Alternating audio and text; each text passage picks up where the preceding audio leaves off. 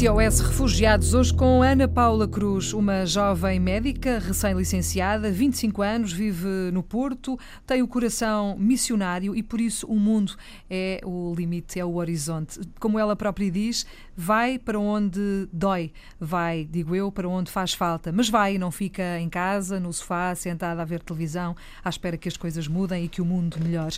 Já esteve em missão três vezes, primeiro em Moçambique, depois na ilha de Lesbos, com a plataforma de apoio aos refugiados, na Grécia.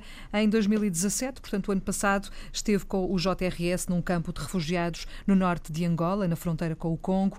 Ana Paula Cruz, muito boa tarde, bem-vinda à Antena 1. Boa tarde. Uh, sei que uh, se move pelo desejo enorme de quebrar a indiferença, de, de, fazer também a diferença, de lutar contra a intolerância e de, de ir porque é importante ir, ir para onde dói. Quer contar-nos um bocadinho como é que tudo isto começa, Ana Paula? Como é que nasce esta vontade de partir? Claro, claro que sim. Primeiro agradecer muito o convite para estar aqui. Sou mesmo muito agradecida por poder falar em nome destas pessoas que fui conhecendo nestas missões e, e ser um bocadinho a voz delas.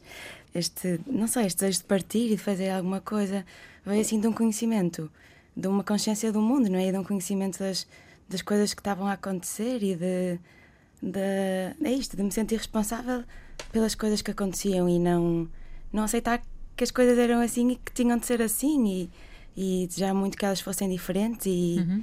acima de tudo para estas pessoas tão, tão magoadas e tão vulneráveis, tão é? vulneráveis, é isso, e que, que são mesmo muito esquecidas porque muitas vezes estão muito longe dos nossos olhos e, e consequentemente também do nosso coração e acho que é mesmo isto, Ana Paula, Ana Paula tem 25 anos, portanto, eh, nasceu ontem, não é? Basicamente. Sim, Mas já fez três missões, portanto, eh, isto começou muito cedo, ainda quando, quando era estudante, de medicina. medicina. Houve ali um momento, certamente, em que, em que pensou, em que disse, ou em que fez mesmo, não é? Eu vou, claro, eu claro. quero. Sim, acho que esse esse momento também é assim, faz parte de um, de um crescimento, não é? E de, eu fazia já alguns projetos de voluntariado no Porto, acho que depois sentia assim uma coisa dentro de mim que me chamava a ir mais longe e que me chamava a fazer uma mochila e propor uma mochila às costas e ir. E vamos, e, é? Eh, e vamos. E, e, acho que a partir daí, pronto, é muito difícil tirar a mochila das costas. E, uh... Isto é para continuar, não é? acho que sim, acho que sim, sem dúvida. Sem eu tenho tido o privilégio aqui neste, neste, nesta rubrica da, da Antena 1, SOS Refugiados, de conhecer gente extraordinária, assim como a Ana Paula Cruz, sempre com, com, este, com esta característica comum, que é é para ir, vamos não é interessa para onde, não interessa é com quem, não interessa fazer o quê. É, é, para ajudar, é para estar lá, é para estar próximo, é, é para isso. cuidar e proteger. Então vamos. É isso, acho que é, é mesmo. É, é esse o objetivo. É mesmo um, uma coisa comum, acho eu. Exatamente. Estava aqui, tenho aqui nas minhas mãos o livro que o Gustavo Carona. Uh, eu não, não, diria escreveu, porque mas, não foi ele que escreveu, mas que juntou, compilou. Juntou, exatamente. exatamente. Chama-se Mil e Uma Cartas para, para Mossul uh, e são uh, mensagens que, uh, enfim, portugueses e não só, gente quase de todo o mundo, quis fazer chegar à população de Mossul, no Iraque, e dizer o seguinte: eu acho que é muito importante sublinhar estas, estas palavras, até porque também para a nossa conversa fazem sentido. Claro. Ao contrário do que tantas vezes pensamos, não são só as bombas e os tiros que matam. Em todas as guerras, o que mais mata é a distância de quem vê e nada sente, de quem sabe e nada diz, de quem podia e nada fez. A distância, que se torna ausência, mata dolorosamente numa dor moída e prolongada. A distância mata, mas não só os habitantes que restam em Mossul e em tantas outras cidades esmagadas pela loucura humana, mata-nos também a nós, que longe da guerra ignoramos os que lá sofrem, mas mata também a nossa humanidade partilhada, a nossa capacidade de nos sentirmos irmãos da mesma família, a nossa possibilidade de sonhar e fazer acontecer um mundo melhor escreve Rui Marques no prefácio deste Mil e Uma Cartas para Mossul. Não podia deixar de recordar claro, isto aqui. Revê-se, obviamente, Ana Paula Cruz, Muito. nestas palavras. Sim, claro. E é mesmo, é mesmo isto. Acho que era uma coisa que eu notava muito quando conheci estas pessoas, não é? de países tão diferentes da Síria, do Afeganistão, da Eritreia, depois no, agora no Dondo muito os congoleses, não é? É mesmo isto, o que os mata é a nossa indiferença, é nós não o conflito no país deles não nos doer e a guerra não nos magoar e a morte deles não é o facto de eles não nos morrerem a nós, porque uhum. morrem longe. Exatamente. E então eles não nos morrem a nós. E acho que é este processo de, de mudar para que eles também nos morram a nós e a, a dor deles também nos doa, acho que isso é, é, é aqui uma, uma conversão que é mesmo importante para que as coisas mudem. E, e acho que temos de perceber que perdemos um bocadinho de nós e, como o Rui dizia, desta, não é, desta humanidade partilhada, perdemos um bocadinho de nós em cada um deles que se perde no mar, no conflito, não é? na travessia tão difícil que eles fazem até a Europa perdemos todos os claro dias e perdemos neles, sem dúvida, e temos mesmo de sentir isso. E se não perdemos, estamos nós a perder, não é? É isso. Estamos é nós mesmo. a falhar de alguma forma. É mesmo Bom, isso. Ana Paula, nós temos aqui uma série de, de enfim, de possibilidades de conversa, de, de, caminhos a seguir. Se calhar vamos começar, eu sei que vai voltar eh, certamente a estar connosco para podermos continuar estas conversas, mas para já Claro. gostava de, de eu ouvir falar da sua primeira missão, que foi em 2015 e que foi em Moçambique. E se calhar Uhum. foi aqui que tudo começou. A primeira mochila, a primeira mesmo. vontade de, de partir, a primeira viagem. E a partir daqui as coisas depois mudaram, não é? Sim, foi mesmo.